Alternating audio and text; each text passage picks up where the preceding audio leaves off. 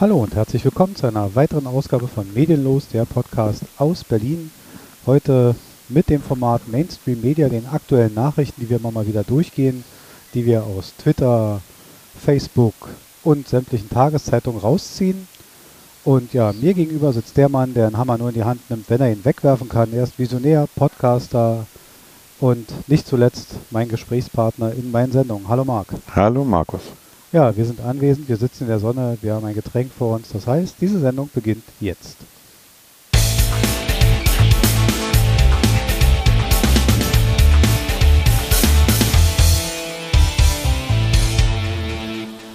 Ja, wunderbar. Ich habe mich auch gleich in die Sendung reingeräuspert. Das passt wunderbar. Und wir gehen gleich mal mit einem holprigen Thema zur Sache. Und zwar dieses holprige Thema ist, ähm, die NTV-Nachrichten berichten darüber, Ermittlungen gegen 20 Polizisten wegen rechtsextremer Chats. Und wir hatten ja auch letztens, also das war ja schon mal drin und jetzt hat man ja mittlerweile festgestellt, dass diese Polizisten auch durchaus eine Affinität zu Kinderpornografie haben. Also oft läuft Mhm. das ja ein bisschen übereinander. Ähm, verstehst du das? Nee, nee, also kann ich überhaupt nicht nachvollziehen. Ich bin da auch ein bisschen wortlos, weil ich sag mal, wenn man sich als Polizist entscheidet, ähm, ich meine jetzt mal nicht diese, diese, diese typisch linken Meinung, das hat alles Gewalttäter werden oder nee, das ist alles Quatsch. Blödsinn, ja. Ja, aber trotzdem gibt es ja eine gewisse adäquate Anzahl an Leuten, die da ähm, durchaus in rechtsextremen Chats dann rumturnen, die dann irgendwelche merkwürdigen Sachen teilen, die durchaus nicht der Gesetzgebung entsprechen, die auch schon mal gar nicht der, der freiheitlich, freiheitlich-demokratischen Grundordnung entsprechen, der sie sich ja per Eid verpflichtet haben. Ja, aber vielleicht steht bei manchen dann doch eher eine andere Sache im Vordergrund. Die haben vielleicht schon die jeweilige Gesinnung Ja, und finden es dann eher cool, in solchen Sachen zu also per arbeiten, Gesinnung in die so, Uniform? sozusagen. Hm. Komisch, weil ich oder nicht halt waffennah oder sonst wie, ne? Äh, Ja, aber letztendlich, ich glaube, es gibt kaum jemanden, der weniger schießt als die Berliner Polizei. Also die kommen ja nicht mal mehr zu ihren Trainings. Schieß, äh, das äh, war bei mir damals bei der Grundausbildung ja schon so, ne? ja, bei der Bundeswehr, als wir da waren, ne, da sind wir auch kaum zum Schießen gekommen, weil äh, die Munition nicht da war. ja. Also wie gesagt, man, man kann es eigentlich schwer nachvollziehen, weil, weil diese Geschichte mit dem, mit dem ähm, als Waffennarr, da, das kann ich gar nicht gelten lassen, weil wie gesagt, die kommen gar nicht so richtig dazu. Die haben auch eine Waffenkarte, die Ja, das, das siehst du aber, das siehst du doch aber äh, erst nicht, wenn du, wenn du nicht schon in der Bundeswehr dann drin bist. Also ähm, du siehst doch nur Bundeswehr, Kriegseinsatz und äh, Ja, aber ist gut auch bei der Polizei. Ne? selbst wenn Die du hörst, so schlechte Ausrüstung, okay, aber du denkst doch trotzdem, also jemand, der, der dann so waffenaffin ist, der denkt, oh geil, da kann ich ballern. Ja, aber ich bleibe bei dem guten alten Felix Lobrecht-Beispiel. Die deutsche Bundeswehr verfügt teilweise über genauso viel einsatzfähige Tornados wie ich.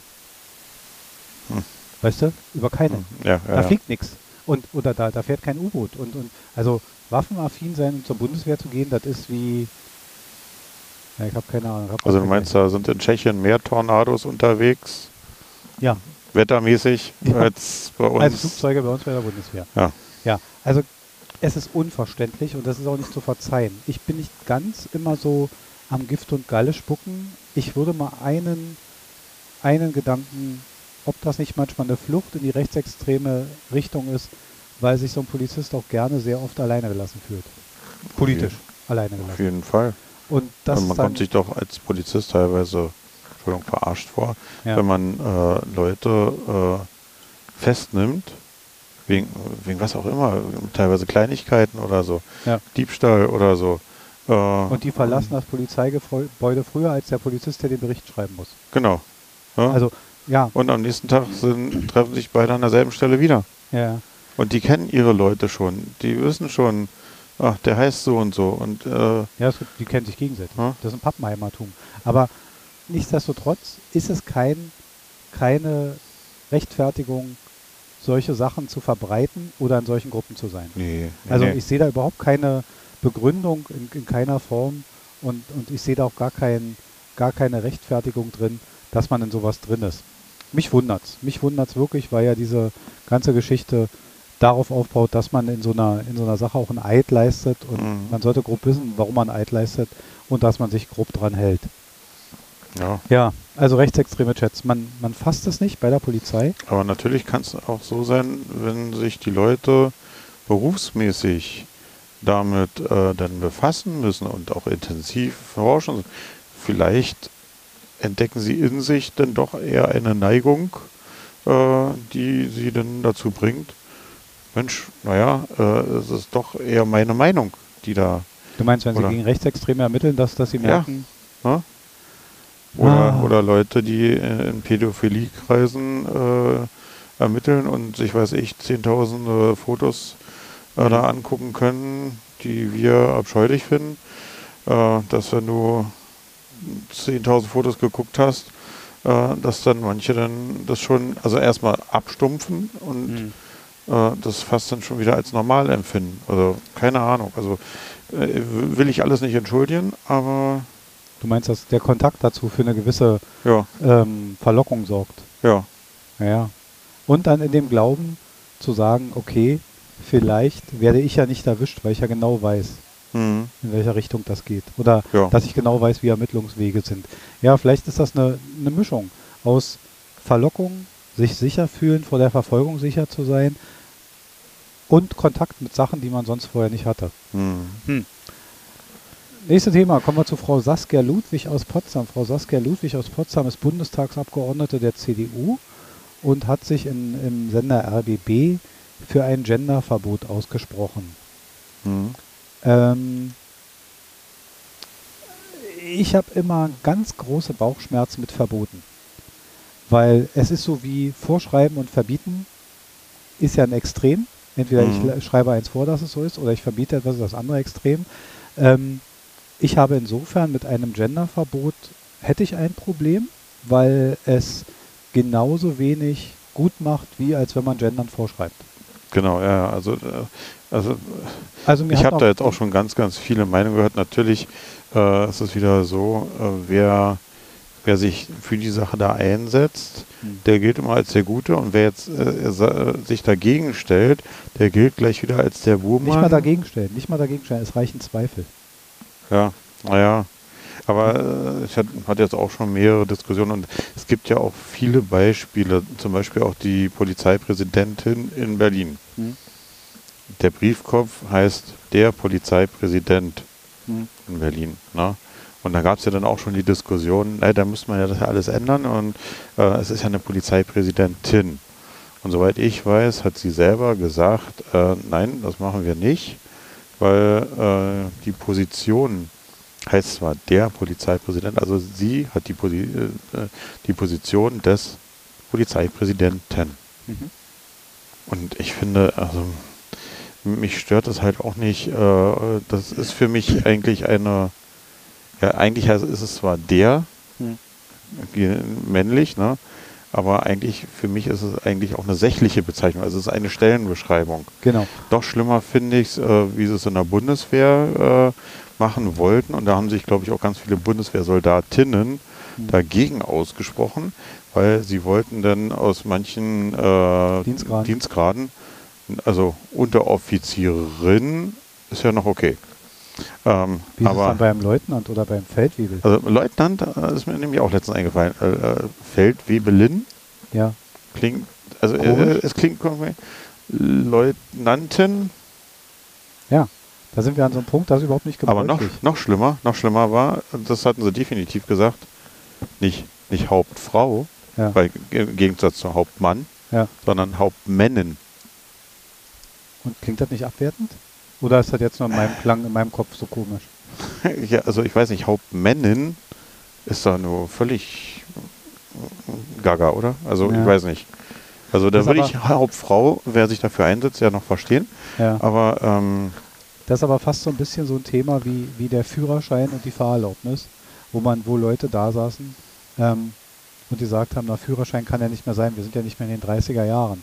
Dann ja, nein, der wurde auch nie deshalb so genannt, nein. sondern weil man ein Fahrzeug führt. Ja. Und nicht, weil man den Führer damit irgendwie ehrt oder Ja. weil man das, das hat überhaupt kein, also da werden auch manchmal Zusammenhänge hergestellt, die überhaupt nicht, also mir persönlich wäre Frau Hauptmännin als Frau peinlich, auch wenn Ja. ich keine bin, aber es klingt wirklich albern. Bist du also, nicht? mh, Okay, äh, an, ja, Du hättest gerne eine zweite Meinung. Ja, das habe ich schon mal gehört.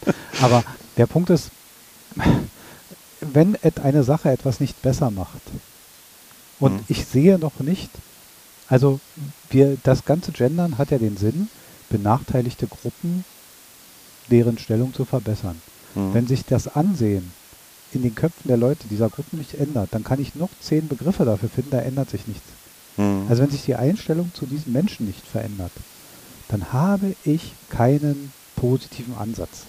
Ja, und ich finde, also normalerweise hat sich die deutsche Sprache ja immer auch entwickelt. Also wir sprechen ja nicht mehr wie im Mittelalter, Genau. äh, wir schreiben nicht mehr in Sütterlin oder so. Äh, klar, ähm, also es gibt, gab viele Veränderungen, aber die sind, haben sich entwickelt. Ja. Und hier ist es jetzt wieder so, wir, wir schaffen eine Norm. Wir wollen etwas vorschreiben. Und ich, was mich am meisten stört, und da habe ich halt auch viele SchriftstellerInnen Mhm. äh, äh, gehört, die sich auch dagegen aussprechen, weil es den, den Fließtext oder den, den, den gesamten Fluss Mhm. völlig zerhackt. Und Genau. auch immer dieses, dieses Innen. Also mich stört es dann halt auch, wenn, also ich habe nichts dagegen, wenn man sagt Schüler und Schülerinnen. Ja. Und Machen wenn, wenn man wenn man es auch äh, an, äh, und genauso kann man es auch schreiben, Schüler, Schrägstrich, Bindestrich, innen. Von mir Kein, kein Thema. Mhm. Aber aussprechen würde ich immer Schüler und Schülerinnen. Lehrer ist und auch viel Lehrerinnen. gängiger. Und, und äh, die Frage ist, ob wir durch diesen Ansatz, ob Entwicklung in der Sprache nicht immer einen Auslöser brauchten. Vielleicht ist das ein Auslöser. Ich bin auch gar nicht 100% genau so wie ich gegen ein Verbot bin, so bin ich gegen eine Vorschrift, weil, wie du sagst, eine Sprache entwickelt sich. Und ich glaube, dass die reine Verwendung von Begriffen keine Lage einer benachteiligten Gruppe besser macht. Nee, Ich glaube nee. nicht, dass eine Verwendung eines Begriffes für die etwas verändert. Und deswegen bin ich weder dafür noch dagegen, wenn sich das im Laufe der Zeit herausstellt als, als gängige Sprachanwendung, Mhm. dann werden wir uns sicher alle dran gewöhnen. Ich persönlich bin auch für Schüler, Schülerinnen, Hörer, Hörerinnen. Persönlich, ich brauche keinen Mhm. HörerInnen. Nee, das, dieses Abgehackte, das ist Ja. furchtbar, finde ich. Auf Also, der anderen Seite, leid. Ähm, vielleicht müssen wir einfach die Zeit abwarten, vielleicht erledigt sich das einfach. Ich glaube nicht, dass es gängig ist auf Dauer.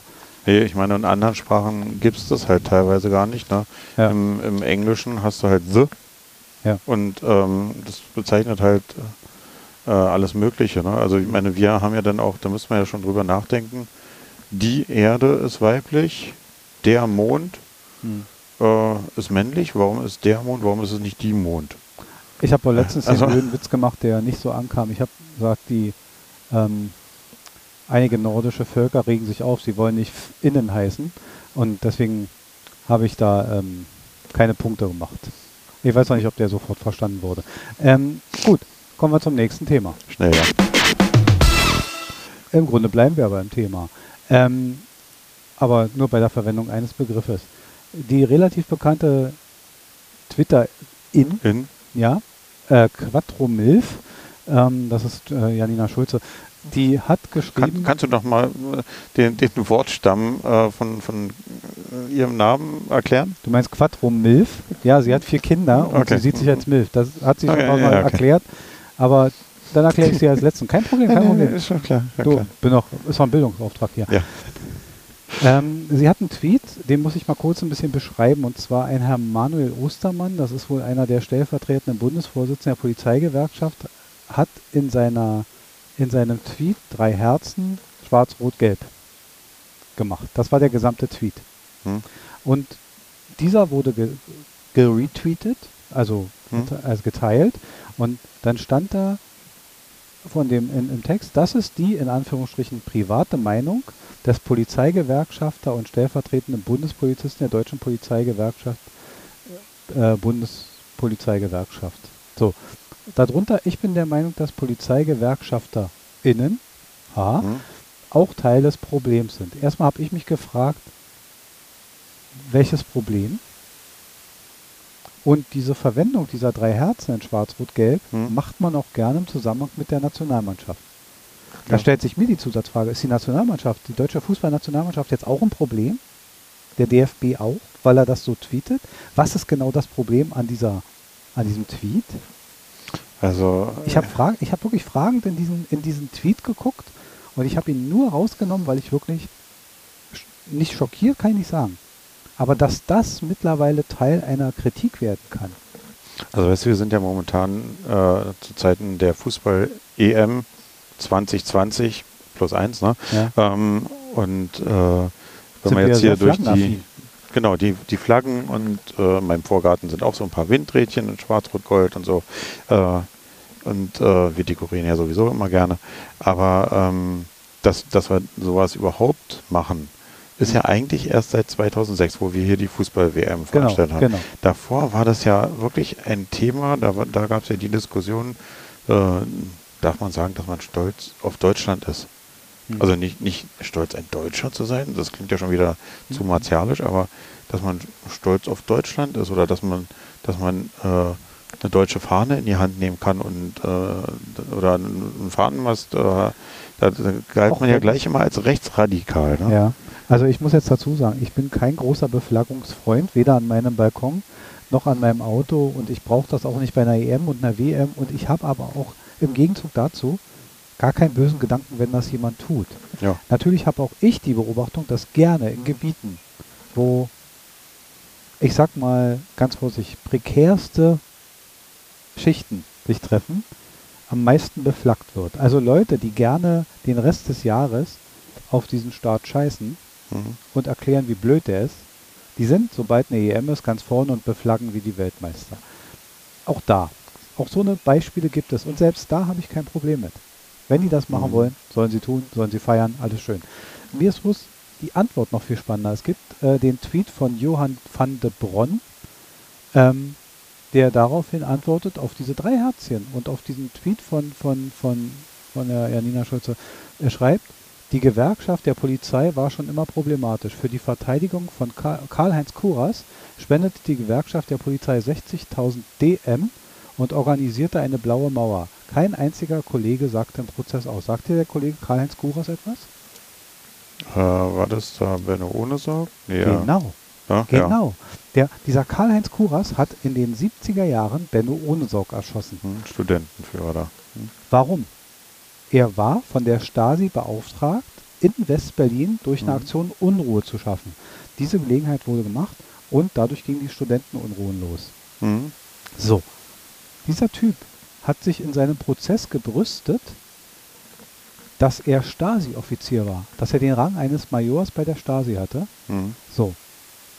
Und ich verstehe jetzt nicht ganz, also Janina Schulzes Tweet ist eher, soll eher darauf hinweisen, die ganze Sache ist rechts. Und Johann van de Bronn kommt mit einem Beispiel aus Zeiten der RAF und die RAF war ja tendenziell links. Hm. Ich, ich, ich kann das nicht übereinander bringen. Hm. Und daraufhin kriegt so ein Tweet, diese Antwort, dieser Antwort-Tweet kriegt elf Likes. Hm. Ja, okay. Das sind doch elf Leute, die von Geschichte keine Ahnung haben. Der Tweet von Janina das ist Schulze. sein Vorzimmer, die da auch. Ja, der Tweet von Janina Schulze kriegt 138 Likes und 12 Retweets. 28 Antworten. Auf drei Herzchen. Hm. Auf drei Herzchen, nur weil ihr der Vorsitz, Bundesvorsitzende der Polizeigewerkschaft anscheinend nicht genehm ist. Ja, lächerlich. Mein Kommentar dazu ist einfach, ein Glück ist Twitter irrelevant. Ja. Und ich meine, guck dir alle anderen Länder an. Also, äh, weißt du, wer für die Vielfalt steht, auch hier in Deutschland und Hm. Migration und sowas alles. Ja. Für die ist es auch selbstverständlich, wenn nach einem äh, Sieg der Türkei, der ne, bei der EM jetzt nicht stattgefunden hat, aber wenn, wenn da die ganzen türkischen Fahnen in der Innenstadt dann wehen. Da, da sieht man das dann so, ja, der Nationalstaat, ach, das ist ja toll, wie, wie die hinter doch, ihrem Land die- stehen, ne? Oder auch wenn bei der EM sich die Portugiesen alle in Landesfahren anmalen oder die Italiener. Oder Ja, ja. Das findet man alles ganz toll. Aber auch da, naja, gut, Wenn, okay. wenn, wenn die, die Wikinger sich da ihre Helme aufsetzen oder so. Aber Ja. ich bleibe dabei, vielleicht sind wir in Deutschland einfach noch nicht weit genug. Hm. Vielleicht ist alles noch nicht so weit weg, wie wir denken. Vielleicht müssen wir da noch lernen. Gut, Übergang zum nächsten Thema. Kevin Kühner twittert. 20 Jahre, ich bin schwul und das ist auch gut so. Rückblick, Bestandsaufnahme, Ausblick. Mit Wovi, Barbara Hendricks und mir. Moderiert von Schlönske M. Morgen 14 Uhr live auf Boomer VZ, Facebook. Und später natürlich abrufbar. Geschichte wird gemacht und geht voran. Ähm, wir kennen alle noch den Ausspruch. Mhm. Klaus Wowereit, Klaus Wowereit damals nicht mit dem Willen, die Schwulenszene voranzutreiben, sondern er wollte einer einem Leak, würde man heute neudeutsch sagen. Er Mhm. wollte einfach dem aus dem Weg gehen, dass irgendjemand aus der Ecke kommt und sagt, Mensch, er ist ja homosexuell. Und das gleich gegen ihn verwendet, Und sondern er gleich offensiv Genau. vor- vorgegangen ist. Ja, Man muss dazu sagen, um den Wind aus den Segeln zu nehmen. man muss dazu sagen, ich glaube, der, der äh, Paragraph gegen die Homosexualität wurde hier in Deutschland 1974 abgeschafft. Ich bin gerade nicht im Thema. Irgendwann in den 70er Jahren Hm. hat man das erst abgeschafft. Da gab es unseren Podcast noch nicht so. Da gab es unseren Podcast nicht, aber davor war Homosexualität Tatsache strafbar. Hm. Und die letzte bekannte, jemand schreibt das, die letzte bekannte Inhaftierung wegen Homosexualität war 1969. Wobei äh, das, was du da geschrieben, also was äh, nicht du geschrieben hast, sondern was du ausgedruckt hast, äh, was, äh, das war nicht unter Kissinger, Kissinger, sondern Kiesinger. Genau. Also, die Ja, waren genau. zwar so zur selben Zeit so dran, aber Genau. Kissinger äh, Hatte eigentlich wenig mit der, mit der hatte mit deutschen viel Bewegung Politik. zu tun. Ja. Aber, ja, Henry Kissinger. Ähm, aber Und, und wer, wer immer noch nicht weiß, wer das ist, der soll sich mal ein Herz und eine Seele angucken. Alfred äh, Tetzlaff. da gibt es diesen Witz lustigerweise Genau. auch. Ja, ja. ja. Aber kommen wir mal drauf zu hin. Ich persönlich habe mit, mit Homosexualität in keiner Form ein Problem. Ich weiß, das sagen alle und dann kommen mal die Leute und sagen, ja, ich habe ja auch homosexuelle Freunde und so bla bla bla bla bla. Aber was mich wirklich stört ist, ähm, dass mittlerweile durch dieses, jeder möchte es richtig machen, Mhm. gibt es mittlerweile Vereinbarungen, dass in jeder Serie bei Netflix muss ein homosexuelles Paar vorkommen, ein diverses Paar, ein was weiß ich. Der also man will so die gesamte, und Genau. äh, also man will so die gesamte Bandbreite Mhm. ab, abdecken und ich habe so das Gefühl, mir soll das als neue Normalität verkauft werden. Und da habe ich ein bisschen das Problem zu. Ich meine, meine Stellung als normaler, wie sagt man heute so schön, alter weißer Cis-Mann, hm, da zähle ich glaube ich mit 48 glatt schon dazu, Hm. ist einfach, ich muss es nur akzeptieren. ja, ja, Ich muss es weder gut noch schlecht noch weiter als, als neuen Lebensweg propagieren, gar nicht. Ich muss es einfach nur akzeptieren, das gibt es, ja. ich ja. greife es nicht an, ich akzeptiere, dass derjenige so lebt. Mehr nicht. Ja, und auch in den Fernsehserien, wenn es, wenn es der Normalität da entsprechen soll, okay, und auch zum Thema irgendwie passt. Aber ich muss es jetzt nicht, also ich habe äh, halt auch bei vielen äh, Serien das Gefühl, äh, okay, wir machen eine Serie, äh, okay, wir, wir brauchen äh, so ein schwules Pärchen oder ein lesbisches Pärchen. Und dann brauchen wir hier noch äh, Das soll so alles abgedeckt sein, Genau. damit sich jeder wiederfindet. damit, damit wir bloß nicht irgendeine äh, Gruppe haben, die sich diskriminiert fühlt. und sagt, nee, uns habt ihr ja Ähm, nicht mit reingenommen.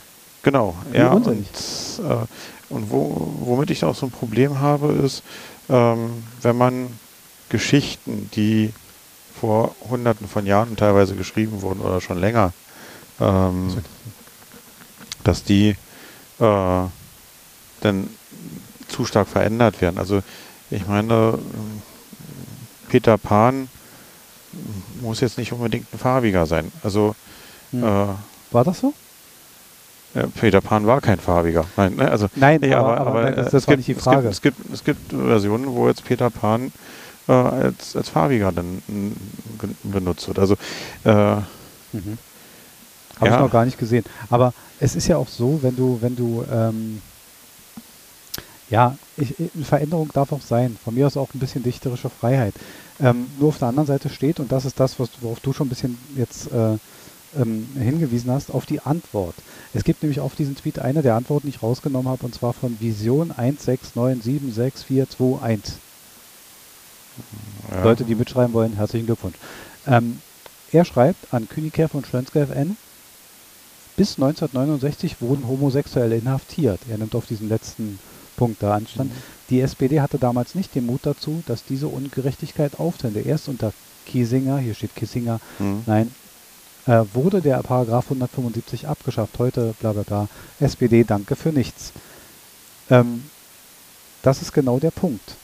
Man hat damals, man nimmt sich jetzt die Rosine aus dem Kuchen und sagt, ja, der Herr Wowereit, der hat ja da oben gestanden und hat gesagt, ich bin schwul und das ist auch gut so. Ja, ja, alles in Ordnung. ja, Der hat sich auch das eine oder andere bewegt, aber er hat nichts geändert. Also er hat jetzt nicht, er hat, er hat auch gesagt, Berlin ist pleite, aber arm, aber sexy. hm, So. Äh, das hat Berlin auch nicht reicher gemacht. Also das ist immer schön, sich an so einem Auf... Ich verstehe auch den Ansatz. Also ich verstehe auch aus der Sicht von Kevin Kühnert, warum er das tut. Aber das sind wieder so leere Sachen, die heute im Social Media stattfinden, die aber nichts verändern. Mhm. Da ändert sich doch keine Offenheit. Jetzt, meint, meint er wirklich, er bekehrt damit Leute, die anti-homosexuelle sind und sagen, die sagen jetzt plötzlich, weil sie die Sendung gehört haben, also die sind eigentlich doch okay. Hm. Da muss sich eine Grundeinstellung ändern dazu. Ja, Man darf auch Leute nicht mit, an, mit der anderen Meinung penetrieren. ja, ja, ja.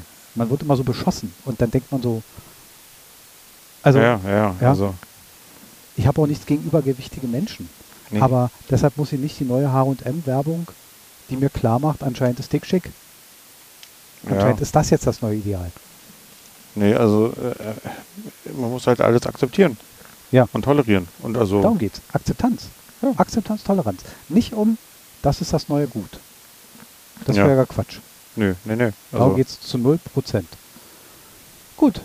Äh, Wir haben uns jetzt, ich habe mich ein bisschen aufgeregt, wunderbar. Das ist ja genau der richtige Zeitpunkt, um ins nächste Thema einzusteigen.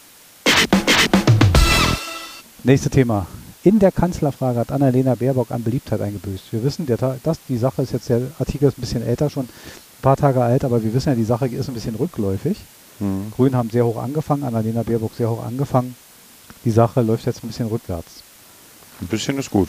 Also, Ja, weil man zu stark auf eine, also ist meine ganz Mhm. Küchentisch, Wahlkampfstrategie, Auswertung, ähm, weil man zu stark auf eine Verbotskultur gesetzt hat. hm. Und sich wieder mal nicht, mich wundert, dass immer nicht nachgefragt wird. Also man will anscheinend Inlandsflüge, die wirklich verzichtbar sind. Ja. Das ist wieder mal dasselbe. Die Grünen sagen manchmal was Richtiges. aber setzen sich hundertprozentig richtig um. Also, Und ich meine, wenn, wenn, wenn ich zwischen, zwischen zwei Bereichen keine Flüge anbiete, äh, ist ja durchaus sinnvoll. Nürnberg, München, äh, warum sollte man da fliegen? Ja, also, genau. ja, macht, macht keinen Sinn. Also da könnte man äh, mit einer guten ICE-Verbindung ist man da ratzfatz da. Und, in, Und äh, da gibt's zeitneutral. da gibt es ja jetzt auch schon so ein bisschen so ein Umdenken mit, mit der Bahn, weil ähm, die Deutschen haben ja ein anderes System gefahren als die Franzosen. Die. Franzosen haben mit ihrem Schnellbahnnetz äh, da rigoros gesagt, äh, wir machen da nicht äh, zig Haltestellen äh, für unseren TGW, sondern der fährt direkt von Paris nach Marseille durch und hält nicht nochmal äh, drei, vier Mal dazwischen. Äh, da haben sich die Deutschen anders entschieden und haben gesagt, nee, aber äh, wenn du hier von Berlin nach Köln fährst, dann musst du auch nochmal in Magdeburg halten und in Hannover und äh, dann und äh, Ich das sag mal so, wenn es so eine Verbindung gibt und der soll an jeder Milchkanne halten. Und ich Ja. meine nicht, dass Magdeburg jetzt ein Dorf ist, das macht ich, möchte ich gar nicht aufmachen, diesen Punkt. Aber wenn der halt überall halten soll, dann soll man noch drei Sprinter am Tag einsetzen, die durchfliegen. ja, Weil no, viele Leute, die in so einem Zug sitzen, wollen von Berlin nach Köln, von Berlin nach München. ja, Also dann soll man doch, die Sprinter gibt es ja, die sind eine durchaus gute Einrichtung. Berlin, Frankfurt am Main. Mhm. Warum? Weil die Leute dahin wollen. Also Ja. das ist doch eine sinnvolle Einrichtung. Man sollte sich das sowieso, es ist wie immer, ich glaube, wir haben diesen Satz schon, oder ich habe ihn schon tausendmal gesagt, am Ende ist, ist Verkehr und das System dahinter ein Konzept. hm, Und da gibt es für und wider drin. Und man muss das miteinander abwägen und man Ja. muss Gründe haben.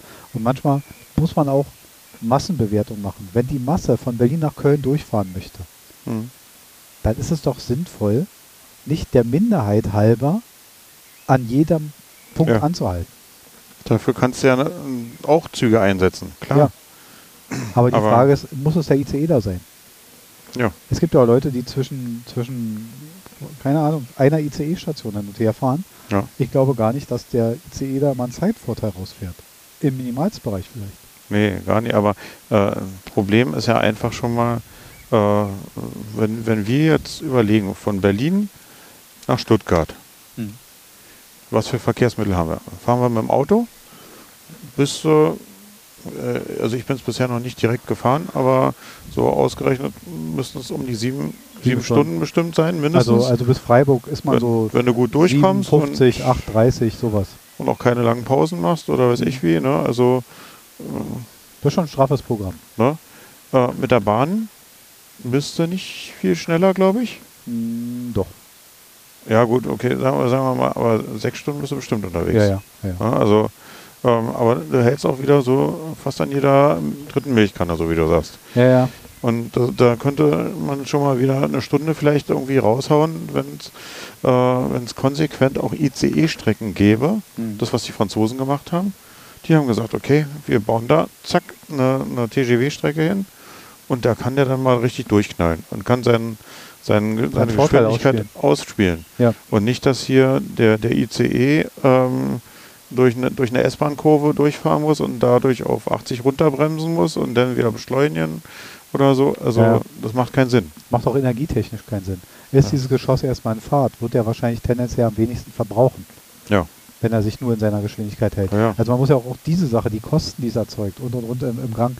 Und da ist man, da will man immer bei uns hier so ein paar bedienen. Und ich meine, wollen wir ehrlich sein, wir sind ja das Land der Vereine und wir haben ja für jeden, jeden Kram einen Verein. Und Mhm. natürlich haben wir den, den Bundesverband der, der, der Nahverkehrssachen und so weiter. Und dann kommen Mhm. wieder irgendwelche Fahrgastverbände, die kommen und sagen, ja, aber da lässt man die Dörfer wieder allein. Ähm, natürlich, und das ist das, was ich mit Verkehrskonzept. Man darf jetzt Dörfer nicht auf, aufgrund so einer Sache abschalten. Mhm. Also man braucht ein vernünftiges Zuführungsnetz. Mhm. Und ich sag mal so, ich komme aus einer Zeit in den 80er Jahren, bin ich der Meinung, das höchste der Gefühle, was ich an Bustakten kenne in Berlin, in einer Großstadt, waren 10 Minuten. Ja. Die ja. 20 Minuten, die wir heute üblicherweise auf vielen Linien haben, die kamen erst später. Mhm. Ja, ja. Also man ist da weit von weg und, und deshalb, wir sind noch lange nicht an einem guten Punkt. Nee, und im also- Verkehrskonzept sind wir weit von guten Punkten weg. Da muss noch. Und auch das, was wir, äh, das hatten wir, glaube ich, auch schon mal thematisiert, äh, kurz, äh, also meinetwegen Nachtzüge. Ja. Ja, also äh, wenn, ich habe auch von einem äh, mal gelesen, der meinte, für ihn war es selbstverständlich, der ist äh, abends in den Nachtzug in Hamburg eingestiegen Mhm. und ist morgens frisch in München ausge ausgestiegen und äh, ist zur Arbeit gegangen dann. Während, während andere Kollegen äh, dann halt äh, versucht haben, früh gleich das erste Flugzeug zu nehmen und äh, damit dann halt geflogen sind, ist er halt im Schlafwagen oder im Nachtabteil äh, durchgefahren. Und, ich bin, bin ja ähm, schon mal nach Paris gefahren und deswegen, wenn ich weiß, also ich sage War es ein Nachtwagen? Ja, Okay. das war über Nacht, ja. Und da ist es Aber halt, was war denn nicht, war das von der Deutschen Bahn noch? ja, ja. Weil die Deutsche Bahn hatte das ja dann auch verkauft und eigentlich gab es jetzt in letzter Zeit nur Also Nachtverbi.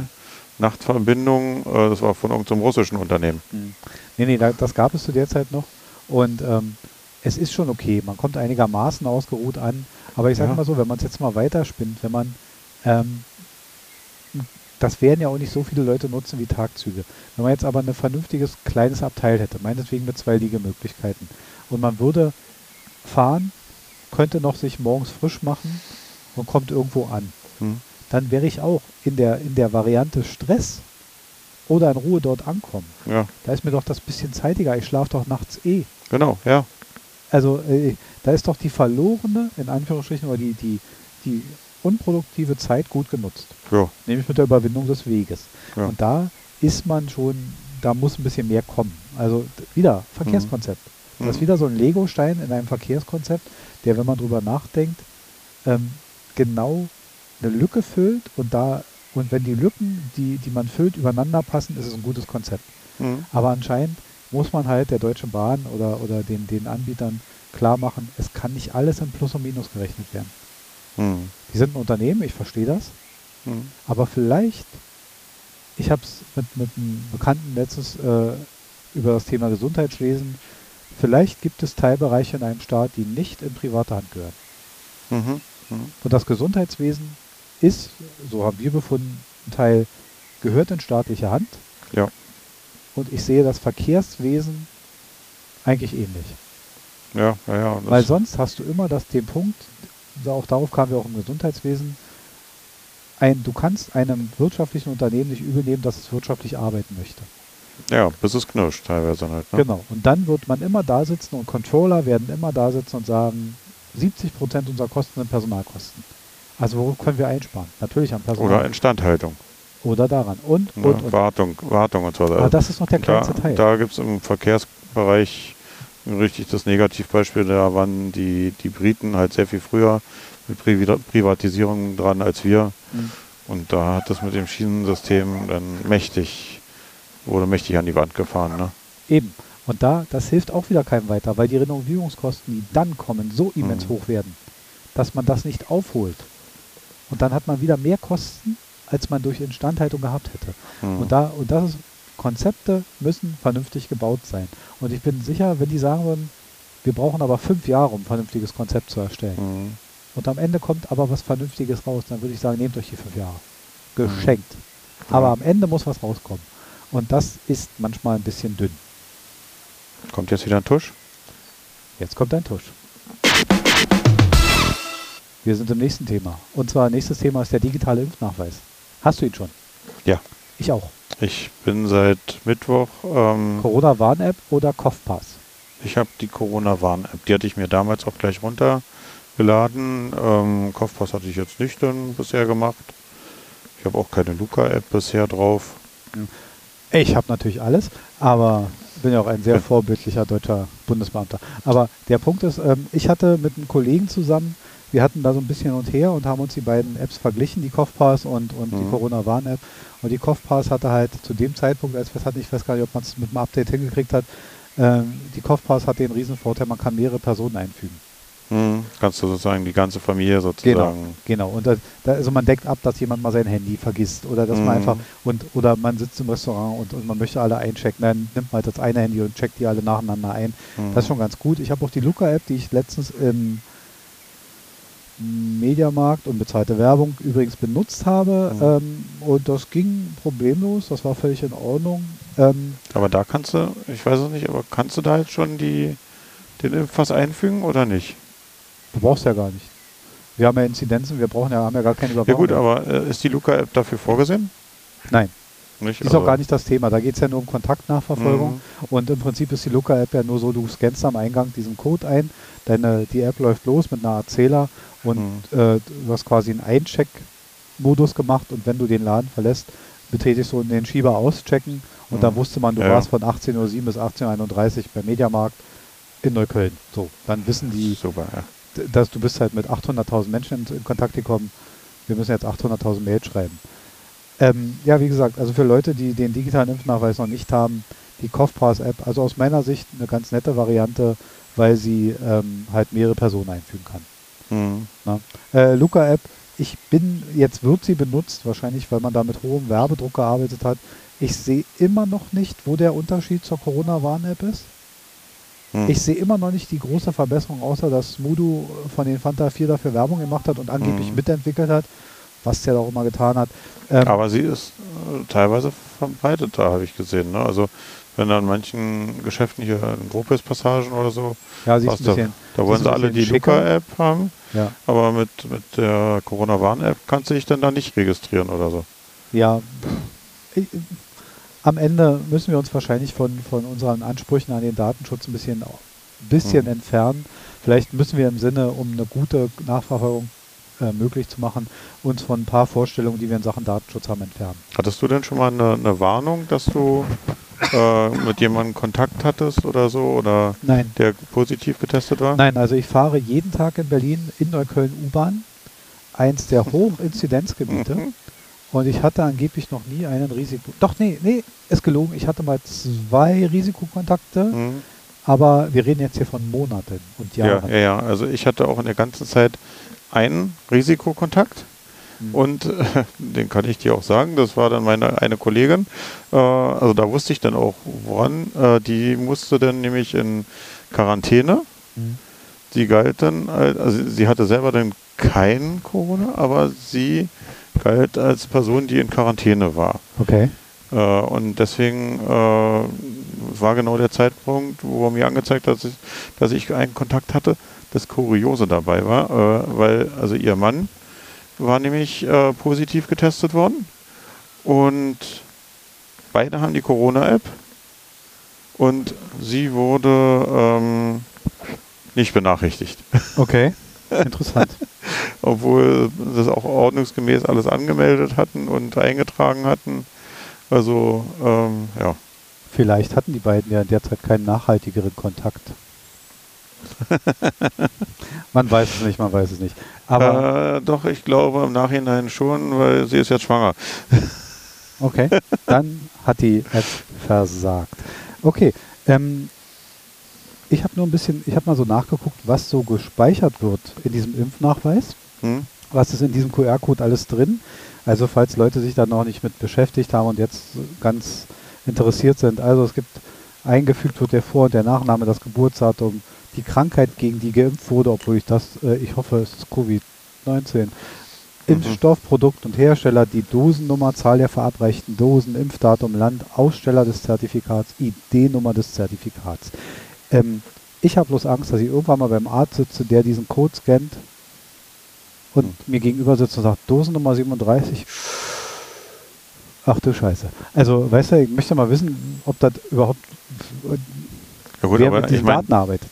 aber gut, die meisten dieser Daten äh, kennt Facebook und Instagram und so, kennen die doch sowieso schon. Also, Ja, weil man die Fotos ja.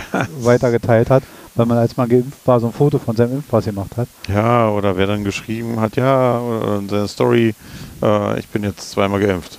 Genau, Ja, also äh, Facebook äh, weiß das besser. weiß es schneller, ja. Ja, ja, ja, ja. Interessant. Ja, aber äh, ist gut so. Also ich bin ja, wie gesagt, mittlerweile der Meinung, vielleicht müssen wir uns von einem gewissen Grad an Datenschutz verabschieden und vielleicht sind wir da schon auf dem besten Weg dahin. Also jedenfalls ist diese Kopfpass-App im Gebrauch aus meiner Ansicht ganz okay. Ich habe sie jetzt schon ein paar Mal benutzen können und konnte da nachweisen, dass ich komplett impfgeschützt bin. Das bin stolz mal- auf dich. Ja, ich weiß. Es wurde auch sehr positiv gutiert. Also Okay. da ist man auch äh, Standen die Leute und haben dir applaudiert, ja? So. auf jeden Fall, auf jeden Fall. Mhm. Auch eine kleine Laola-Welle, aber das war wohl ein Einzelfall und eventuell nicht für mich. Mhm. Gut, also kommen wir zum nächsten Thema, obwohl es auch sehr artverwandt sein wird. Nächste Thema ist etliche Menschen trotz Corona-Impfung ohne vollständigen Impfschutz. Ähm, man hat festgestellt bei Proben, dass man trotz der Impfung nicht immer unbedingt zu 100% geschützt ist. Finde ich jetzt persönlich nicht ganz so sensationell als Meldung. Nö.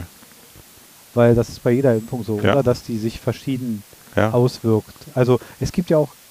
Das ist ja so- kein, kein komplettes Schutzschild, also äh, da- dass, dass nichts an dich rankommt, alles nur von der abprallt, sondern haben sie ja schon immer gesagt, also du kannst es trotzdem dran erkranken. Auf jeden Fall. Und äh, die Wahrscheinlichkeit, dass du aber schwer dran erkrankst, ist geringer. genau. Aber du kannst trotzdem auch schwer dran erkranken. Und deshalb, es ist immer so, dass, äh, da kommen wir jetzt auf ein anderes Thema, gar nicht mal auf dieses, wo die Überschrift lautet. Ich finde, dass dadurch momentan, also meine Kritik, die ich hätte, wäre, es fühlt sich so an, als wenn die Medien gerade eine unglaublich schlechte Arbeit machen. Weil Hm. die Arbeit ist insofern schlecht, weil sie oft so ein bisschen mit einer Panikmache einhergeht. Effekthascherei so. Ja, genau. Also man, man zielt so auf ein Thema und alleine diese Überschrift, etliche Menschen trotz Corona-Impfung ohne vollständigen Schutz, da will man schon haschen. Da will man schon einfangen. Ja. Und das ist gar nicht mal äh, dich und mich. Ich meine, wir, wir machen nun durch die Podcasterei und so, man, man beschäftigt sich anders mit dem medialen Bewegen und man, man durch versucht, so dahinter zu gucken und, und das System mediale Arbeit versucht man so ein bisschen zu verstehen. Wir sind keine Medienmacher, aber trotz allem, man kriegt so ein bisschen mit, dass es den Zeitungen natürlich mittlerweile um Klicks geht. Es geht um, um wie viel erreichten wir jedenfalls rein nachweislich. Und, und natürlich muss man spitz formulieren, um die Klicks zu erzeugen. Ja, aber es ist mir in letzter Zeit viel zu häufig, dass du so einen Aufreißer an, an, an Titelzeile äh, Zeile hast und dann willst du da irgendwas lesen und denkst so, wann kommt denn jetzt inhaltlich irgendwas? Ja, da kommt nichts. das, das ist genauso, als wenn ich vor dem Zeitungsständer da stehe und dann da, wo die ganzen Schnulzenblätter äh, sind, goldene Blatt oder goldene Schieß mich tot, Hm. äh, Herz der Frau oder weiß ich wie, keine Ahnung. Genau. Und dann steht da, ja, so, so geht Sch äh, Schumi wirklich. Als wenn die das wüssten. Genau. Also, ja, da bin ich auch mal sehr, sehr wütend und, und das ist auch immer so.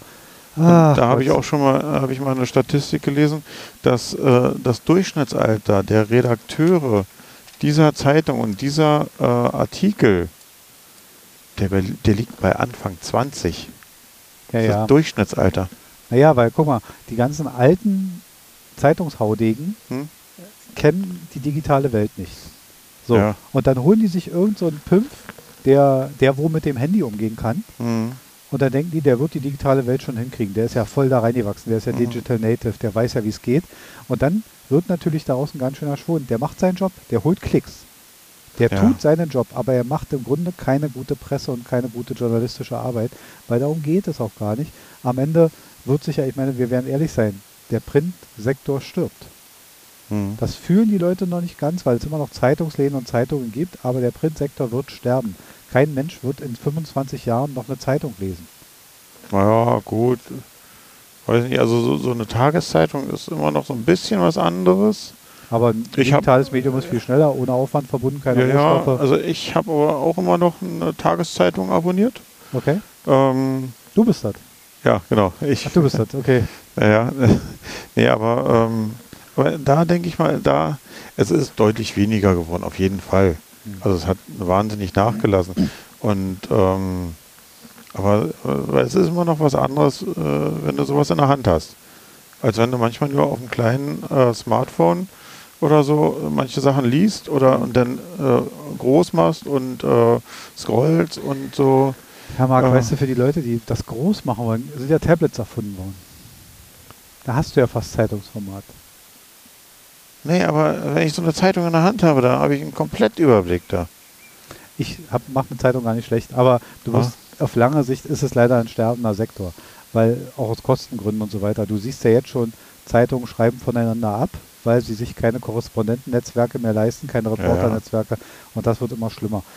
Aber am Ende. Klar ist die Verbreitung äh, digital alles viel, viel einfacher, als was, was du dir dann sonst alles anschaust und du brauchst ein Druckhaus.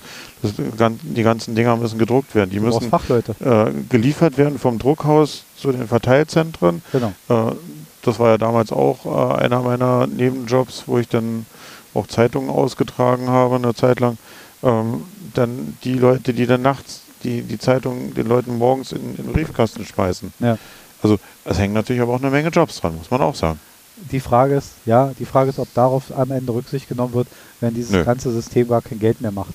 Dann wird man auf die Jobs leider als erstes verzichten. Wie immer, Personalkosten sind, sind dann halt verzichtbar.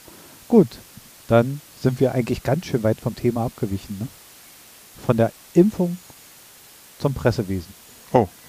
Aber egal, Stimmt, wir waren bei der Impfung. Aber ist doch scheißegal. Wir sind gut abgewichen, weil ich finde, das war ein ziemlich wichtiges Thema. Lasst euch impfen, krempelt die Arme hoch. Genau. Und holt euch irgendwelche Kopfpass-Apps, damit ihr das nachweisen könnt.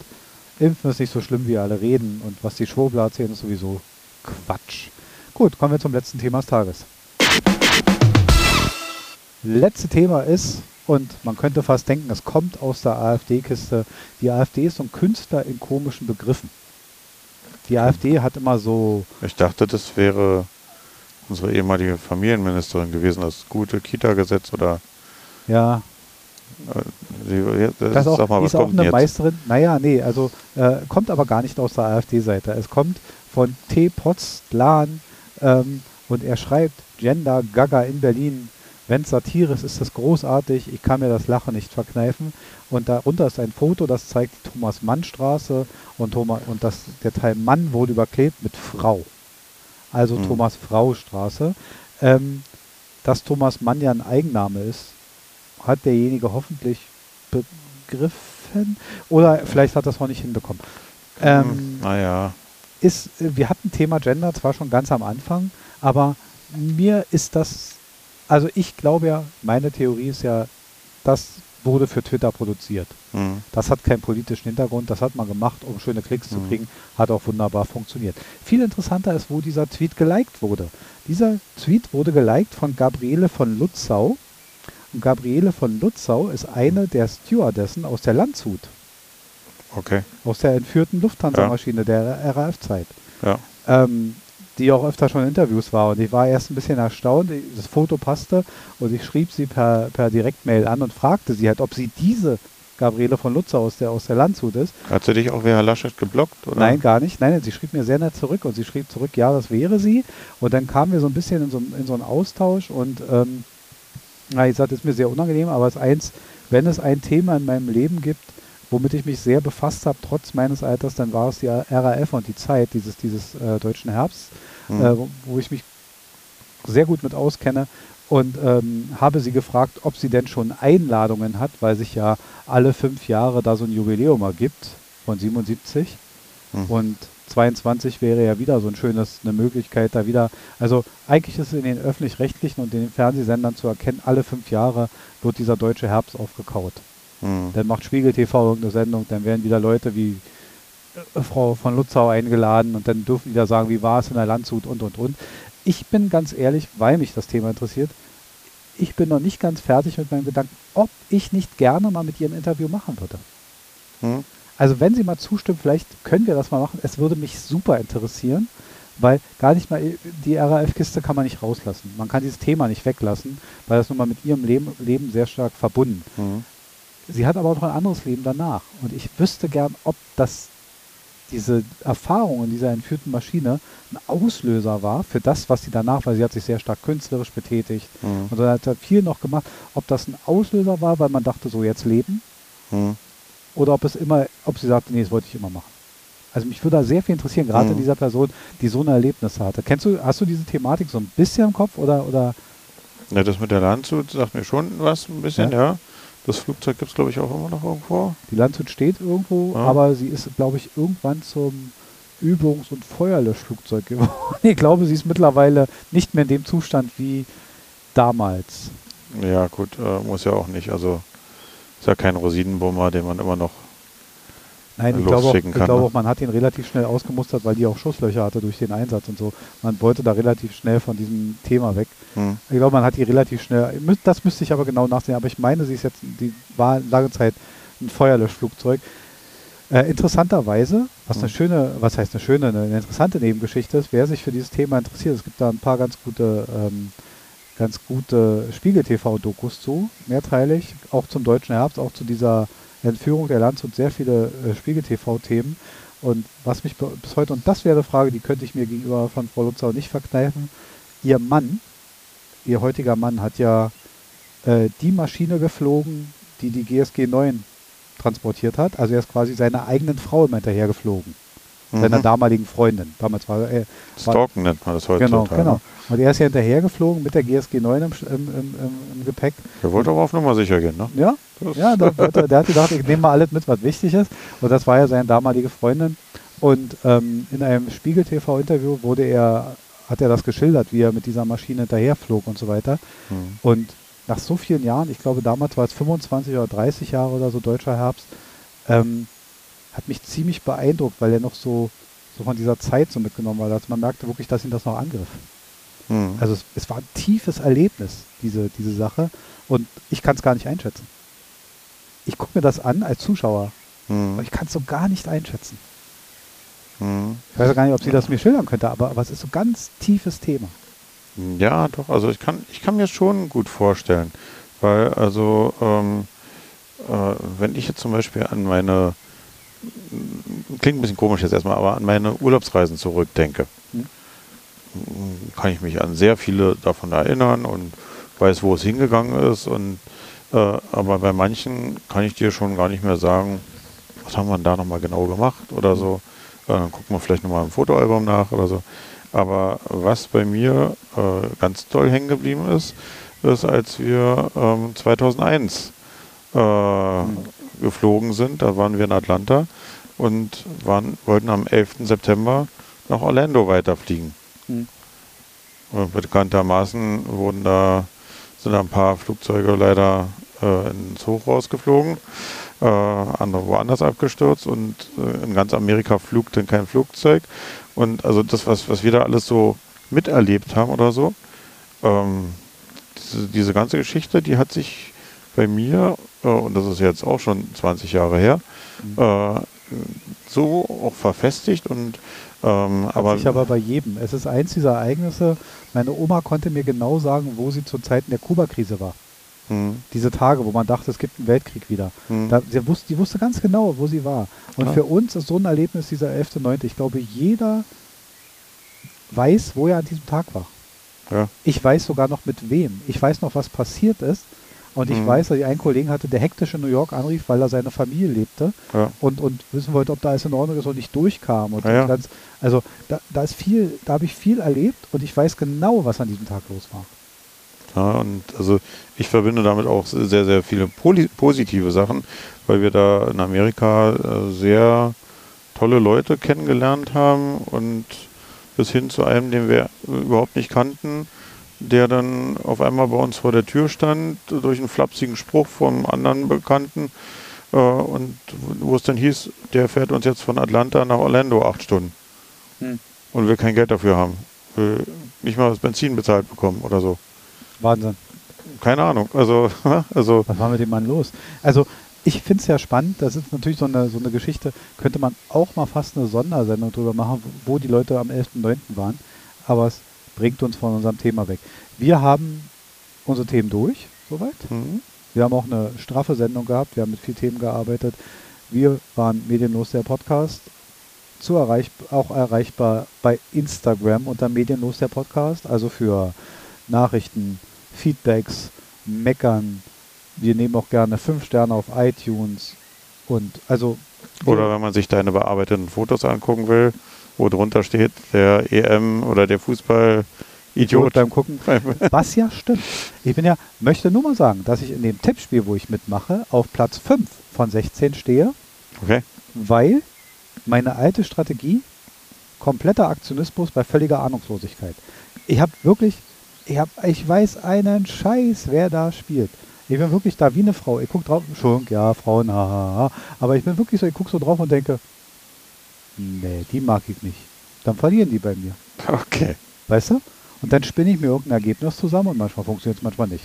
So. Also du bist so wie diese ganzen Orakel, so wo kackt das Kaninchen hin? Äh, Ja. Heute gewinnt der. So, so. Also, ja. Ich habe es noch nicht mit dem Pr- Prinzip funktioniert. Ob das funktioniert, probiert. Werde es mal drüber hinausgehen. Aber ich war wirklich schockiert zum Beispiel über den Polen-Auftritt, wo ich dachte, wieso, die haben doch Lewandowski. Ja. Weißt du? So, so einfach ist meine Welt. Die haben doch Lewandowski. Das Schöne war, äh, äh, im Frühstücksfernsehen gab es äh, einmal, da haben sie die Passanten gefragt, so wie wäre denn die deutsche Aufstellung, äh, deren Meinung, ne? Ja. Wer sollte wo spielen und so. Und da war dann eine Frau, die sagte so, hm, also ich bin ja bekennender Bayern-Fan. Und äh, am liebsten würde ich ja Lewandowski aufstellen, aber das geht hier leider nicht, glaube ich. ja. Aber Ja. ja, so ist das. Der fehlt uns leider. Genau, also meine bearbeiteten Fotos könnte man sich da auch ansehen. Ja, es war eine schöne Sendung. Mich hat es gefreut, Marc. Ich danke dir. Bitte, bitte. Es hat mir viel Spaß gemacht. Mir auch. Und ich werde weiter das Netz durchforsten und die nächsten Sachen raussuchen. Und ja, ich würde sagen, diese Sendung endet jetzt. Jetzt.